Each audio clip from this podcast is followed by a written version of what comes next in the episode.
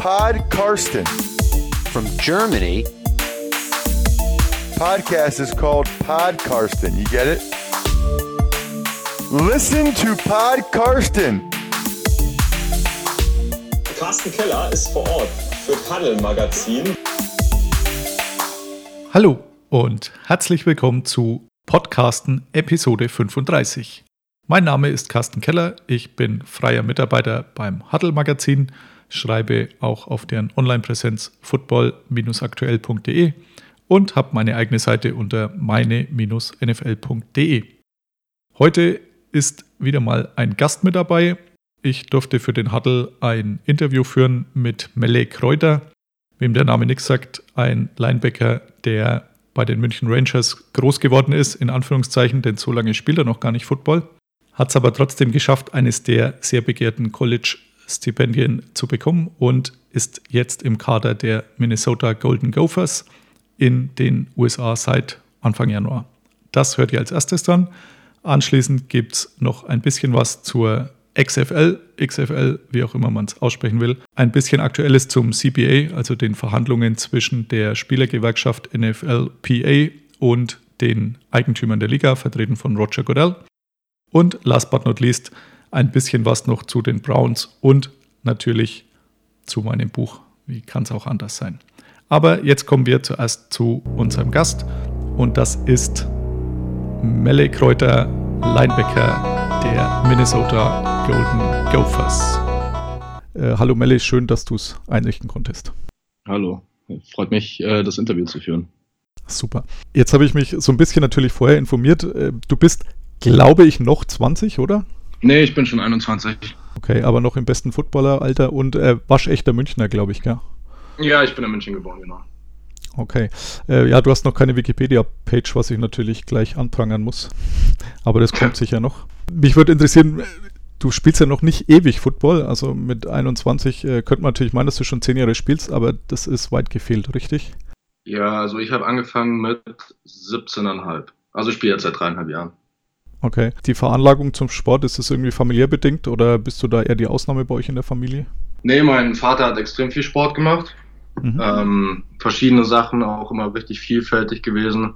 Bei meiner Mutter das Gleiche. Die hat auch viel Volleyball gespielt, aber nie jetzt in einem Profi, professionellen Umfeld. Also ich glaube, das hat sich so genetisch so äh, genetisch als auch ähm, dadurch bedingt, dass ich äh, seitdem ich denken kann Sport mache und verschiedene Sportarten mache. Denke ich, hat sicher geholfen. Ähm, was haben die Eltern am Anfang gesagt, als du gesagt hast, sie will jetzt Football spielen? Eigentlich nicht viel. Meine Mutter hat sich ein bisschen Sorgen gemacht um meine Gesundheit, aber mhm war jetzt nie ein großes Thema. Also ich habe so viele Sportarten angefangen und dann wieder aufgehört und was Neues angefangen, dass es eigentlich relativ normal war, dass es halt dann war so, ja, okay, jetzt probiert er das aus. Meine Oma hat sich, glaube ich, am meisten Sorgen gemacht. Und die wusste, was Football ist, die Oma? Ja, so einigermaßen. Also in Anführungsstrichen, sagen wir es mal so. Und äh, so im Nachhinein war es jetzt natürlich nicht berechtigt, oder? Warst du mal länger verletzt? Wahrscheinlich nicht, oder? Ich habe noch nie eine Verletzung gehabt. Also Perfekt. Verletzungsfrei. Okay. Du hast dann ein Highlight-Video von JJ Watt äh, gesehen und hast dir gedacht, jetzt probiere ich auch mal dieses Football-Ding aus, richtig? Ja, genau. Also ich habe das, ich weiß nicht, wann das war. Ich glaube, einfach, also irgendeinen Abend, einfach habe ich rumgesucht auf YouTube ähm, und dann habe ich das Video gesehen und das hat mich irgendwie fasziniert und äh, gefesselt und dann habe ich mir einen Verein rausgesucht. Genau. In München. Das waren ja gleich die München Rangers, oder? Union genau, das waren die München Rangers. Da habe ich dann auch die komplette Zeit verbracht, bis ich jetzt hier rübergegangen bin. Mhm. Du hast eine Handsaison gespielt, wenn ich richtig informiert bin, und vorher noch Jugend, oder? Genau, ich habe zwei Jahre Jugend gespielt und eine Herrensaison. Und äh, wie lief das so von der Taktik ab? Das stelle ich mir nämlich mit am schwersten vor, wenn ich mir denke, ähm, es ist jetzt noch nicht so lang, also so drei, vier Jahre, ähm, finde ich relativ zügig, was jetzt so diese, diese taktischen Feinheiten angeht. Also hast du das, äh, hast du dich da leicht getan oder war das dann schon viel Studieren des Playbooks oder sowas? In Deutschland oder hier in den USA jetzt? In Deutschland zuerst. In Deutschland ist es relativ einfach gewesen, dadurch auch, dass ich meine, wie sagt man, meine Position ist jetzt nicht gerade eine, wo man viel lesen muss oder sonst noch was, sondern mhm. man hat halt eine gewisse Aufgabe, ähm, das ist Outside Contain halten und dann hast du verschiedene Stunts. Dementsprechend war das eigentlich nie ein großes Problem. Nee. Unser Playbook war nie jetzt wahnsinnig groß. Oder meine, meine Aufgabe war nie jetzt äh, sehr schwer zu verstehen oder zu machen. Dementsprechend war das eigentlich relativ easy. Mhm. Du bist dann äh, zu Gridiron Imports gekommen. Ähm Hast das auch, glaube ich, bist selber drauf gestoßen, gell? Du wurdest da nicht irgendwie eingeladen? Nee, nee, ich bin selber. Ich habe, ich glaube, komplett in Deutschland die zwei, drei Jahre unterm Radar geschwommen. Mhm. Also ich wurde nicht eingeladen, ich habe mich da selber irgendwie angemeldet, um mir irgendwie. Ich wollte mir erstmal nur selber beweisen, dass ich gut genug sein könnte, um rüberzugehen. Es war ein bisschen so eine Ego-Sache. Sagen wir es mal so. Du hast damals, glaube ich, äh, das erste Probetraining bei den Rangers hast du mit einem Kumpel absolviert. Äh, Da würde mich nur interessieren, ging es mit dem Kumpel auch footballtechnisch weiter oder ähm, hast du den überlebt, in Anführungszeichen? Nein, also ich habe ihn nicht überlebt. Der war auch äh, sehr talentiert. Nur er hat dann halt hier angefangen in Deutschland zu studieren und sagen wir es mal so, ich habe Football immer ernster genommen als alle um mich herum, glaube ich. Oder nicht ernster genommen, aber ich habe halt viel dafür gemacht auf dem Hobby-Level. Also einfach aus mir selber heraus und dementsprechend hat sich das dann auch, wie sagt man, weiterentwickelt. Und er studiert jetzt in Deutschland dementsprechend. Bei ihm war nie der Gedanke da, in die USA zu gehen. Okay, aber du bist also dann schon mit, mit diesen Hintergedanken wahrscheinlich zu diesem äh, Tryout gegangen, wo dich keiner kannte. Also du hattest ja ein, ein Interview auch bei RAN während der Übertragung eines äh, Golden Gophers Spiels, wo auch Björn Werner mit da war, der ja bei Gridiron Imports da so der, ja, weiß ich nicht, der Chef ist oder keine Ahnung, wie man dazu sagt. Der hat auch gesagt, er hat von dir eigentlich vorher noch nichts gehört, äh, aber du hast da gleich richtig überzeugt. Also das, das ging dann gut ab, oder? Ja, also das Camp an sich äh, lief äh, super. Am ersten Tag war ich ziemlich, äh, wie sagt man, es waren halt nur athletische Sachen. Mhm.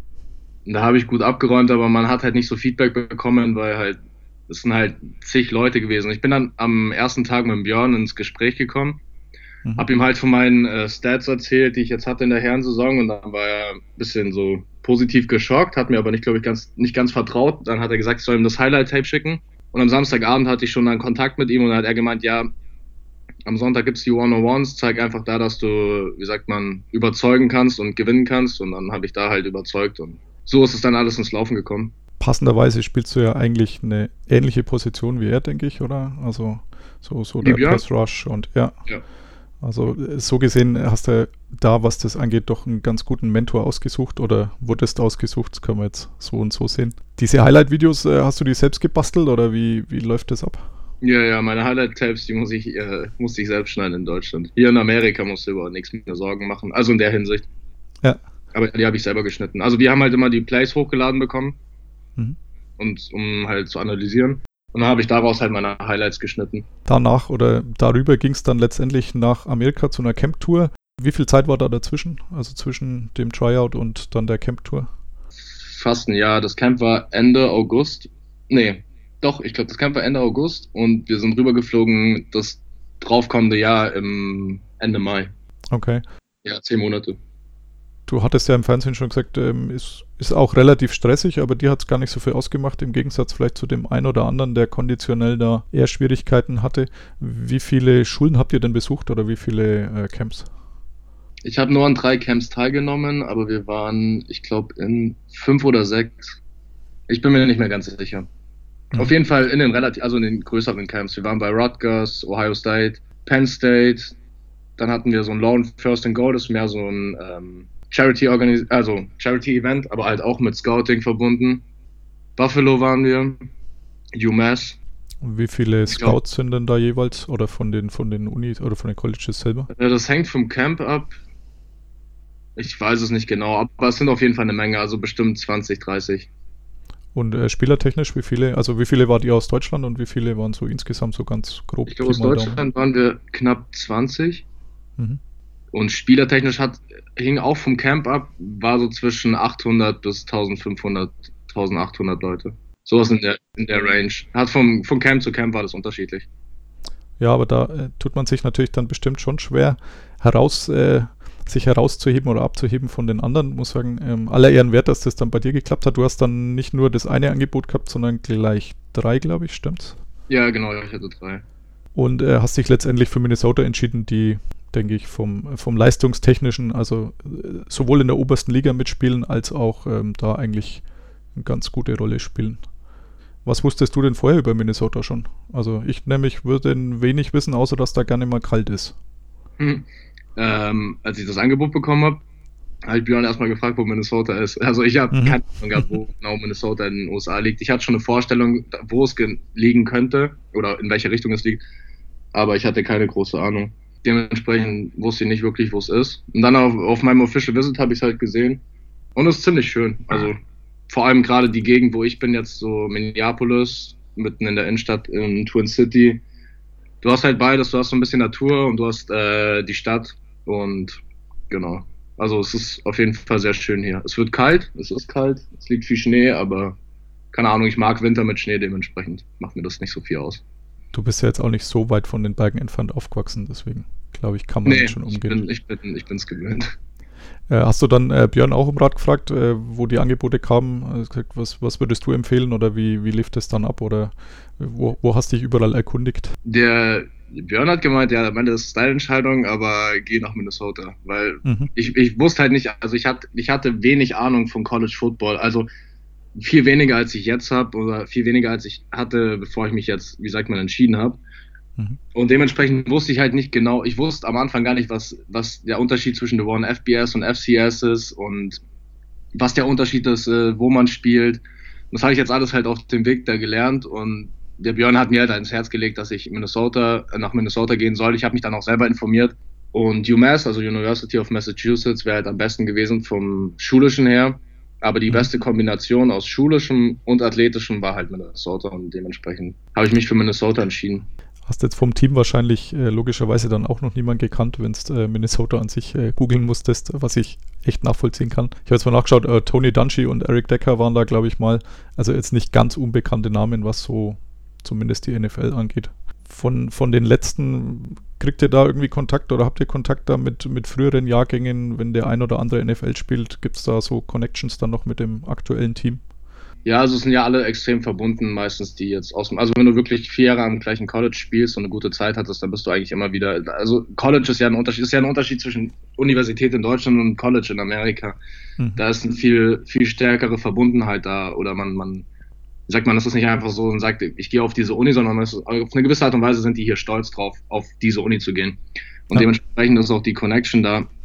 Dadurch, dass das Team halt so riesig ist, also wir haben halt, das sind, ich glaube, über 100 Leute, die wir im Team haben, verteilt sich das halt ein bisschen, aber es viele, die halt, wenn ich jetzt, sagen wir mal, zusammengespielt habe, vier Jahre mit jemandem und der geht in die NFL, dann wird immer da diese Connection zu Minnesota da bleiben und zu dir. Also es sind halt einfach Freundschaften, die sich hier bilden. Ja, du hast jetzt aber quasi von diesen gut 100 Leuten wahrscheinlich überhaupt noch niemand gekannt, oder? Oder kam da noch jetzt einer neu mit dir, der, den du vielleicht vorher schon mal kanntest oder mit zu tun Nee, also ich bin hier hingekommen und wirklich gekannt habe ich keinen. Also ich war ja auf meinem Official Visit für zwei Tage hier mit meiner Familie Mhm. und da waren halt ähm, mehrere Player, die halt die äh, Recruits, also halt währenddessen gehostet haben. Also da hast halt einfach einen Spieler gehabt, der immer dabei war bei den ganzen Events, die sie halt gemacht haben während dem Official Visit. Ja. Genau, und dadurch kannte ich in Anführungsstrichen welche, aber jetzt so wirklich kennengelernt habe ich jetzt erst einfach die Leute. Genau. Das war auch relativ stressig, glaube ich. Also, was ich gelesen habe oder gehört habe, zwischen Camp und dem Official Visit lagen, glaube ich, nur ein paar Tage, oder? Ja, es waren zwei oder drei Tage. Also ich bin nach München geflogen und dann von München direkt wieder nach Minnesota. Mit äh, Mutter und Schwester, glaube ich, gell? Genau. Wie haben die das aufgenommen oder, oder haben die vielleicht vorher schon, also als du auf die Camp-Tour gingst, haben die schon mal so Überlegungen angestellt, wo man sagt, puh, jetzt könnte es dann sein, dass unser Sohn in dem Fall ähm, drüben studiert. Das ist, glaube ich, für Eltern auch nicht ganz einfach, oder? Nee, ist bestimmt, äh, für mich war es nicht einfach zu gehen und für meine Familie ist es auch nicht einfach, mich gehen zu lassen. Ich glaube, ihnen ging es genauso wie mir, sondern das, das war, also bis jetzt teilweise, ich wach teilweise immer noch hier auf und, und frage mich, wo ich bin und so. Die, so die Realität hat noch nicht so ganz eingesetzt. Es ist alles noch so ein bisschen, wie sagt man, in einem, wie, in, wie, in einem, wie in einem Traum oder wie in so einem leicht verschleierten, keine Ahnung. Es ist, es ist schwer zu begreifen, weil es halt einfach so, es war halt immer mein Traum und es war so unvorstellbar und ich habe niemals gedacht, dass es funktioniert und das hat langsam angefangen und plötzlich war das dann total schnell und, und so realisieren tut man das halt erst, wenn man dann wirklich von zu Hause weg ist und hier studiert. Und hier wird es halt immer mehr zum Alltag. Also diese ganzen Hype-Gefühle, die ich in Deutschland hatte über College Football, sind halt hier, wie sagt man, das ist halt Realität geworden und das ist, ist dann ein Umschwung. Also es braucht immer noch Zeit, das alles zu verarbeiten, was passiert ist für mich. Da gehört sich ja auch dazu eben der, der jetzt Studieralltag. Wie, wie hart fällt dir das? Also ich nehme mal an, du hättest jetzt in Deutschland wahrscheinlich auch studiert, oder? Ja, wenn wenn ja, das jetzt nicht gekommen wäre. Ähm, studierst, glaube ich, Psychologie. genau. Stimmt das? Ja. Ähm, hast du hierzulande, nehme ich auch gemacht und wahrscheinlich nicht in München, oder? Ging da die Planung schon so weit, dass ich sage, naja, ich studiere jetzt dann irgendwann in schon irgendwas ausgesucht oder stand es irgendwo noch eher später im Leben an? Nee, für mich war, also ich wollte nach meinem Abi ein Jahr Pause machen, weil ich nicht zu 100% wusste, was ich machen will. Mhm, kenn Und ich hatte keine Lust, irgendwas anzufangen zu studieren und dann loszulegen. Und dann ist alles so mit dem Football ins Laufen gekommen. Es war wie, wenn es so sein sollte. Also es war wie so vorgeplant. Ich habe mir dann auch keinen Gedanken mehr gemacht, ob ich, was ich in Deutschland studiere oder ich wusste, wenn es jetzt nicht klappt mit Amerika, so im Mai, dann werde ich mich bewerben fürs, fürs ähm, Wintersemester. Mhm. Aber der wirkliche Plan, der einzige Plan, den ich in meinem Kopf hatte, war hier in den USA rüber zu gehen und zu studieren und Football zu spielen. Okay, du bist jetzt seit Anfang Januar, glaube ich, drüben, oder? Genau, ich bin am 15. Januar bin ich hier gelandet. Ah Ja gut, also drei, drei Wochen ungefähr. Habt ihr zusammen dann wahrscheinlich schon mal trainiert oder ist momentan nur ähm, Kraftraum und ähnliches angesagt? Es ist im Moment nur Strength and Conditioning, also nur Speed und Krafttraining. Genau, haben wir halt viermal die Woche, also Montag, Dienstag, Mittwoch ist frei und Donnerstag, Freitag. Frühst dann studieren und Nachmittag äh, Strength and Conditioning oder? Kommt drauf an. Also es ist, mein Tag ist auf jeden Fall so, ich stehe halt um, um 5.40 Uhr, 6.30 Uhr, irgendwas in der Range auf, je nachdem welcher Tag.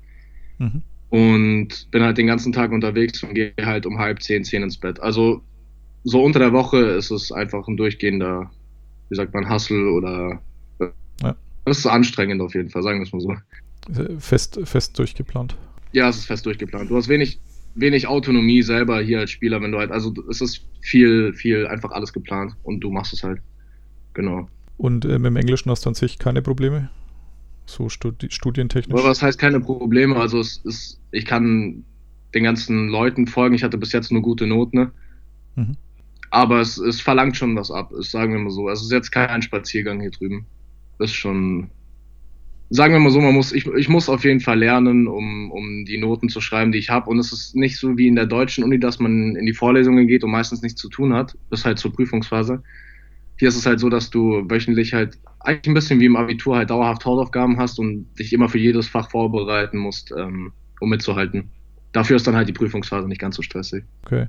Jetzt ähm, footballtechnisch von dem, was du bisher gesehen hast, ähm, auch, auch wenn es jetzt noch keine gemeinsamen Trainings waren, mit äh, den, dem Herrenteam der Rangers, wie, wie groß ist der Unterschied? Also ist das wirklich gewaltig oder sagst du, ja, das, die machen auch nur Sachen, die ich auch schon mal irgendwo gesehen habe? Nee, also es ist schon, es ist schon ein extremer Unterschied. Also es ist halt vom Training her komplett anders. Es ist halt durchgeplant. Das ist extrem, wie sagt man, es ist, es ist halt nichts dem Zufall überlassen. Es ist halt wirklich durchgeplant. Man weiß, welche Übung wann kommt. Das Training wird meistens vor dem Training durchgesprochen, damit man keine Zeit verliert. Also es ist nicht so, und es ist halt, es ist halt eine andere Intensität. da. Also man weiß halt, dass man merkt, dass Jobs dranhängen und man merkt, dass es einfach, äh, wie sagt man, in Anführungsstrichen professionell ist Mhm. und dass da dran Jobs hängen und dementsprechend ist auch, äh, wie sagt man, die der, Ba- der Spaß beim Training ist, äh, wie sagt man, muss man wieder selber finden, weil das was anderes ist als in Deutschland. Also es ist wenig rumalbern, beziehungsweise gar kein rumalbern oder halt miteinander reden, sondern es ist halt wirklich nur ähm, durchtrainieren. Durchgetaktet. Ist schwierig zu beschreiben. Ich glaube, man muss das selber sehen, um, um sich ein Bild davon machen zu können. Aber es ist auf jeden Fall ein Unterschied. Ja, kann mir schon durchaus vorstellen, dass er einfach ernsthafter ist, ja, dass man sich mehr aufs Training fokussiert und weniger auf ja, ähm, so ein bisschen lockeres äh, nebenher. Dafür ist es auch eher Richtung Beruf, als, als es vielleicht dann halt hierzulande ist, wo es doch eher ein Hobby ist. Ja, ja. Kann ich schon gut nachvollziehen. Ja. Jetzt geht die Saison ja erst im September los. Jetzt habt ihr momentan eben eher so die, die Aufbauphase. Wie läuft der Rest ab bis September? Also wann sind irgendwelche Camps? Wir haben jetzt dann Spring Break bald, das ist dann vom 8. bis zum 13. März und in der Woche vorm Spring Break fangen wir an mit dem Fall Camp. Mhm. Das besteht aus 15 Trainingseinheiten, aber die sind aufgesplittet. Da haben wir dann auch, ich glaube, vier oder fünfmal die Woche Training, aber dazu kommen dann halt Meetings. Also Fall Camp wird dann vom 8. März bis zum 10. April oder so sein. Mhm. Danach ist Cut. Dann ist wieder kein Football, dann ist nur wieder äh, Summer Lifts, also Strength and Conditioning bis, ich glaube, Ende Juli. Und dann hast du von Ende Juli bis Anfang, äh, bis Ende August äh, Fall Camp. Das heißt wieder das gleiche, also Football und ähm, Team-Meetings, alles Mögliche. Und danach fängt die Saison an. Okay, und dann äh, bist du hoffentlich auch im aktiven Kader, aber ich denke, das, das sollte klappen. Ja. Du hast ja im Interview ähm, bei RAN auch schon mal angedeutet, als sie gesagt haben, wie, wie schaut es aus mit äh, Richtung Draft oder sonst was. Also du siehst es durchaus realistisch, denke ich. Ähm, wir würden uns natürlich freuen, wenn das äh, gut klappt, also wir als deutsche Football-Fans. Ähm, bleibt dir jetzt dann überhaupt noch Zeit, ähm, wieder mal rüber zu fliegen oder bist du jetzt erstmal auf absehbare Zeit drüben? Ähm, nee, also ich bin, ich fliege am Anfang Mai bis Mitte, Ende Mai fliege ich, komme ich nach, äh, komme ich nach Hause für Urlaub. Mhm. Da haben wir äh, Freizeit. Und dann eventuell noch mal eine Woche im Juli. Und dann bin ich aber drüben von Juli bis Januar. Okay, ganze, ganze Saison dann, logischerweise. Genau, ja, da hast du halt keine Zeit dann. Jetzt, äh, last but not least, jetzt ist der Super Bowl noch nicht so lange her. Du warst drüben, wo hast du geschaut? Ähm, ich habe zusammen mit, mit ein paar aus dem Team im Haus von einem von denen geschaut. Relativ unspektakulär, also jetzt nicht so. Ja, ich habe auch gedacht, es wird hier mehr zelebriert. Ich glaube, dass es immer die Frage ist, wo der Super Bowl gehostet ist, also in der Stadt, wo es gehostet ist ist, glaube ich, immer mehr los, aber hier war jetzt nicht so der Hype, den ich jetzt, wie sagt man, mir vorgestellt habe, dass er ist. Waren ja jetzt auch die Vikings wieder nicht dabei, deswegen denke ich, ist da vielleicht ein bisschen weniger. Ja, wenn das Home-Team, also wenn du in einer Stadt lebst, wo das Team einen Super Bowl spielt, dann ist das schon ein anderer. In deren Stadion warst du aber noch nicht, oder? In welchem Vikings-Stadion? Ja, genau. Doch, da war ich mal auf meinem Official Visit, aber ich habe kein Spiel angeschaut. Aber ich stand unten auf dem Feld und konnte auf dem Feld rumlaufen. Sehr cool. Ja, ist ja auch noch relativ neu. Dann äh, würde ich sagen, ja, bedanke ich mich bei dir. Klar, gerne. Sehr, sehr nett. Wie gesagt, wir drücken die Daumen, ist auch tatsächlich ernst gemeint. Vielen Dank. Hoffen, dass du in die Fußstapfen von Björn Werner triffst, die äh, zugegeben sehr groß sind, was äh, den College-Bereich angeht, vielleicht dann nicht mehr ganz so groß, äh, was die NFL angeht, weil es da einfach verletzungstechnisch äh, Schwierigkeiten hatte. Aber zumindest ja. am College hat es ja wirklich gut hingehaut und würde uns natürlich freuen, wenn das bei dir ähnlich laufen würde. Danke. Listen to Pod Karsten. Ja, dann auch nochmal hier der Dank an Melle für das Interview. Wem das jetzt alles ein bisschen zu schnell gegangen ist, entweder nochmal anhören oder vor allem natürlich den Hattel kaufen, denn in der nächsten Ausgabe wird das Interview dann auch zu lesen sein oder zumindest Auszüge davon. Ja, ich habe versprochen, es gibt noch ein bisschen was zur XFL. Die ist ja mittlerweile schon zwei Spieltage alt. Am ersten hat es mich sehr begeistert, äh, den zweiten ja, fand ich jetzt eher durchschnittlich. Vielleicht habe ich auch einfach die falschen Spiele ausgesucht. Beim Zuschauerinteresse schaut es in Anführungszeichen noch ganz gut aus oder in Klammern noch ganz gut. Das relativiert sich ein bisschen, lag daran, dass in Seattle gleich 29.000 vor Ort waren beim Spiel der Seattle Dragons. Aber die zwei Teams, Houston und die DC Defenders, die schon in Woche 1 ein Heimspiel hatten und dann auch gleich wieder in Woche 2, die mussten schon Zuschauereinbußen verzeichnen obwohl sie ja in Woche 1 wirklich nicht schlecht gespielt haben. Man soll den Vergleich zur NFL sicher nicht ziehen oder den darf man einfach nicht ziehen. Es ist eine Ausbildungsliga, eine Liga für Leute, die es eben bisher nicht in die NFL geschafft haben oder von der NFL vorerst verstoßen wurden, weil sie nicht gut genug waren. Zeigt sich natürlich auch bei den Quarterbacks. Also da ist noch Luft nach oben überhaupt im Offensivspiel. Da hat man sich deutlich mehr erwartet, denn die Regeln waren ja eigentlich so gedacht, dass viel Offense zu sehen ist und dass auch das Spiel sehr schnell zu Ende ist, ähm, dass man unter drei Stunden bleibt. Beides hat jetzt nur bedingt geklappt, aber ich sage immer, es ist so ein bisschen das Methadon des Footballs. Also es ist besser wie kein Football, es ist sicher nicht die NFL, aber das will sie auch gar nicht sein. Deswegen kann man sich ruhig mal anschauen. Hierzulande das Beste sicherlich, man kann die auch im Stream bei RAN sehen. Am ersten Wochenende war es noch mit englischem Kommentar, da gab es dann schon etliche Wünsche, Nachfragen, Beschwerden. Man hätte doch ganz gerne einen deutschen Kommentar dazu. Und tatsächlich in Woche 2 konnte man dann unter anderem Mathis Oberbach und Volker Schenk hören.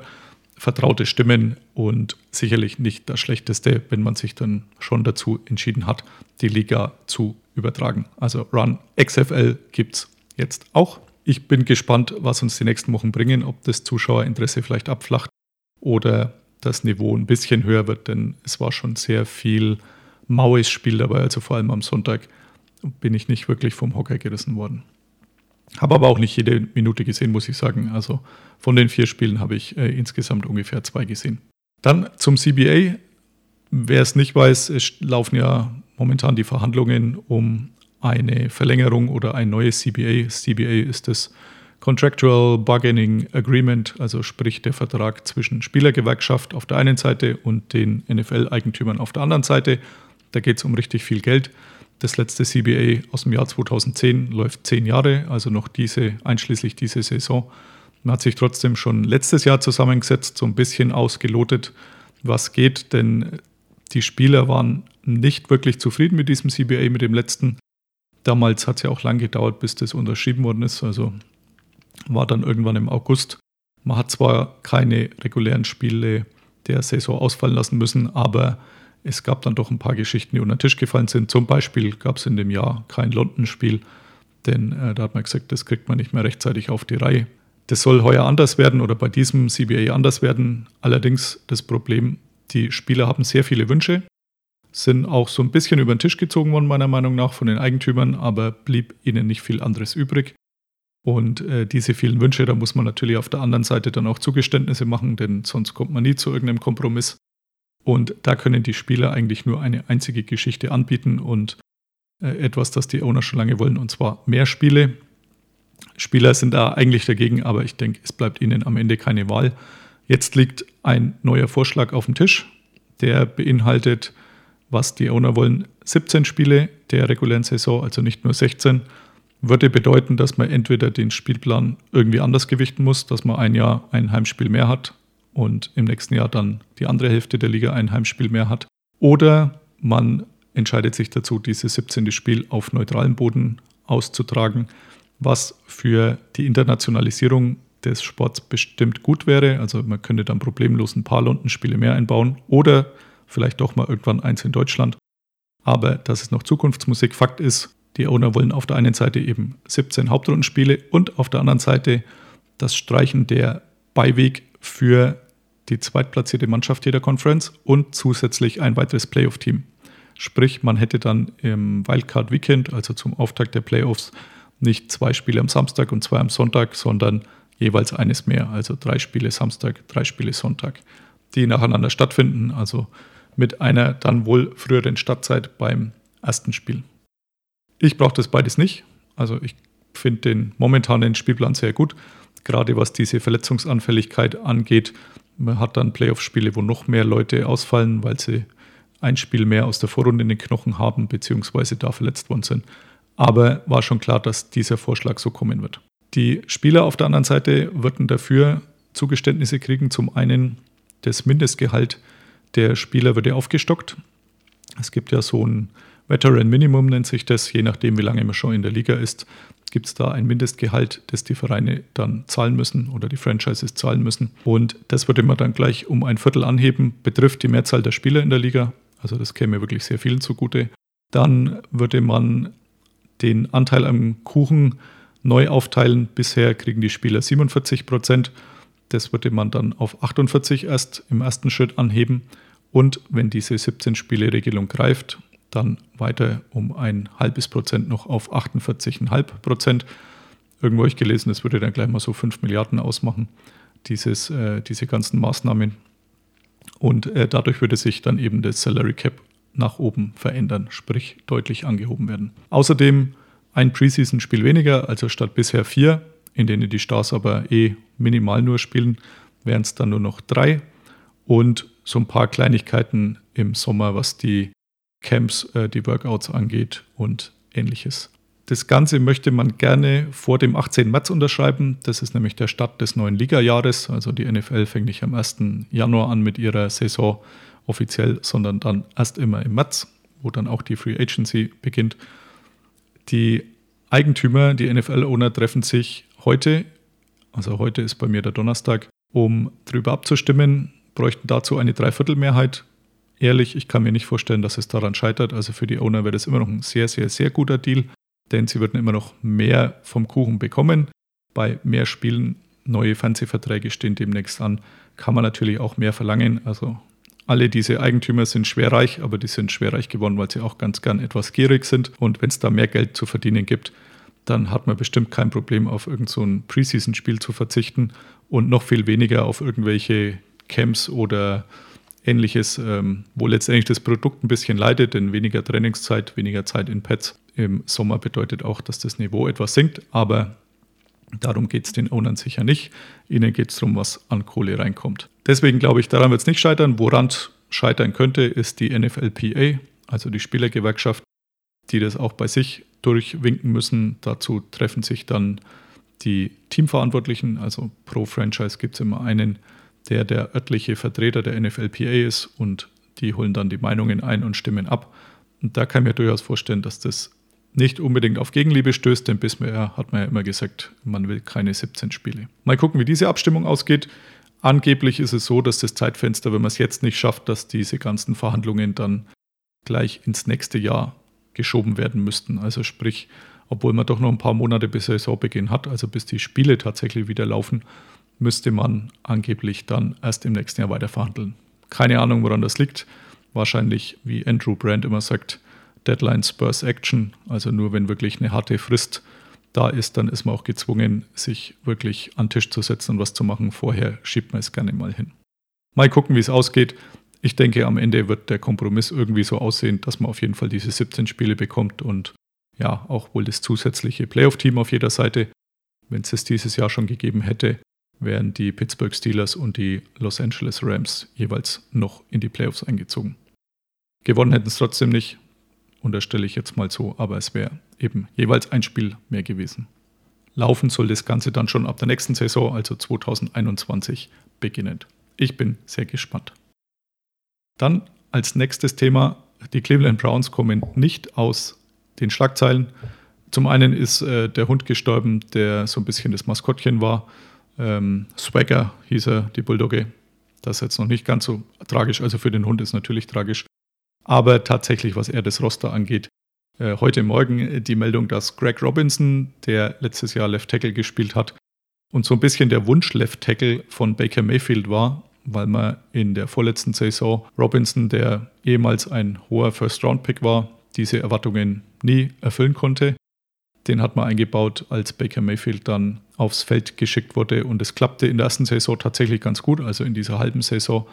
Deswegen hat man Greg Robinson auch behalten. Allerdings letzte Saison klappte es wirklich nicht mehr gut und man hatte ihm schon gesagt, dass er wohl Abschied nehmen muss in Cleveland. Und dann hat er sich wahrscheinlich gedacht, Mist, meine Einnahmequelle versiegt. Muss mir irgendeinen anderen Job suchen und kam auf die glorreiche Idee, zusammen mit einem ehemaligen College-Teamkollegen Quen Bray, der wohl auch mal Wide Receiver bei den Colts war. Mir hat er damit tatsächlich überhaupt nichts gesagt. Auch nur zwölf Spiele, glaube ich, in Indianapolis aufgelaufen. Sind sie auf die glorreiche Idee gekommen, in Mexiko Mariana zu besorgen. Zusammen mit einer dritten Person, irgend so Uber-Driver, dem er nicht gesagt hat, dass er Drogen transportieren soll, äh, sind sie von der Polizei aufgehalten worden, von der DEA. Das ist so die Anti-Drogen-Einheit in den USA. Da gibt es ja zehntausende Behörden, aber DEA ist die, die für die Drogen zuständig ist oder die Bekämpfung des Ganzen. Ist er gestoppt worden und äh, sie hatten 157 Pfund an Marihuana dabei, verpackt in Duffelbags und eingeschweißt und 3000 Dollar, was ich recht wenig finde. Also vielleicht gab es noch einen Rabatt oder sie hatten noch ein bisschen Verpflegungsgeld dabei. 157 Pfund sind jetzt allerdings keine europäischen Pfund, wo es die Hälfte wäre. Also wären wir irgendwo bei 78 Kilo. Das amerikanische Pfund ist leichter, trotzdem sind es noch irgendwo um die 70 Kilo. Da kann man in Texas, wo sie gestoppt wurden, gerne mal 20 Jahre einwandern. Deswegen verwundert es auch nicht weiter, dass die beiden jetzt äh, erstmal in Untersuchungshaft kamen und nicht so wie sonst mit der Chance auf freien Fuß gegen eine Kaution, sondern erstmal held without bail, also nichts mit Kaution, sondern tatsächlich hinter schwedischen Gardinen und das Strafmaß eben bis zu 20 Jahre kann man da einfahren. Also bin sehr gespannt, wie diese Story ausgeht und sie passt zu den Browns, muss man tatsächlich sagen, wo letztes Jahr wirklich nicht viel nach Plan gelaufen ist. Aber das kann man dann gerne nachlesen in meinem Buch, das Anfang April erscheint, Hype Train, die Achterbahnfahrt mit den Cleveland Browns in der Saison 2019. Last but not least habe ich jetzt nur noch den Namenssponsor bei mir am Zettel stehen. Bei der Nummer 35, wo wir mittlerweile angelangt sind, gar nicht mal so einfach. Also wenn man nach einem aktuellen Spieler schaut, findet man eigentlich fast gar nichts. Also keiner, der irgendwie besonders namhaft wäre. Der letzte, der mir noch so wirklich was gesagt hat, ist Mike Tolbert, Running Back, der mal bei den Panthers zum Schluss noch ein bisschen war, aber alles andere als gut. In der Historie unangefochten eigentlich auf Nummer 1, deswegen auch der heutige Namenssponsor ist Cornerback-Safety Aeneas Williams, der 91 in Phoenix seine Karriere gestartet hatte. Das wurden dann irgendwann die Arizona Cardinals, da war er bis 2000 und dann hat er noch ganze vier Jahre in St. Louis bei den Rams dran gehängt. insgesamt achtmal zum Pro Bowl gefahren, viermal First Team, All Pro, aber trotzdem kein Hall of Famer oder so, also zumindest bisher nicht und ich glaube, das wird sich auch nicht ändern. Aber tatsächlich ein Name, den man bei den Cornerbacks oft gehört hat und der immer seine Leistungen gebracht hat und das, obwohl die beiden Teams jetzt auch nicht unbedingt zu den stärksten der Liga gehören, war er eigentlich immer über fast jeden Tadel erhaben. Deswegen Nummer 35 gewidmet Aeneas Williams. Damit sind wir auch schon am Ende für heute. Herzlichen Dank fürs Zuhören. Wer Bewertungen hinterlassen will, sehr gerne. Also iTunes oder wo auch immer ihr den Podcast gerade gezogen habt oder hört, freue ich mich über jede einzelne. Und ansonsten Dank an den Hattel, der auch das Interview ermöglicht hat. Wie gesagt, nächste Ausgabe ist es nochmal schriftlich oder ein Teil davon schriftlich. Und wir hören uns demnächst wieder. Bis dahin. Bye bye. Listen to Pod Karsten. Pod Karsten. Thank you, So I'm Karsten. Carsten Keller ist vor Ort für Huddle Magazin. Karsten, you're a great dude. Danke and alles gut.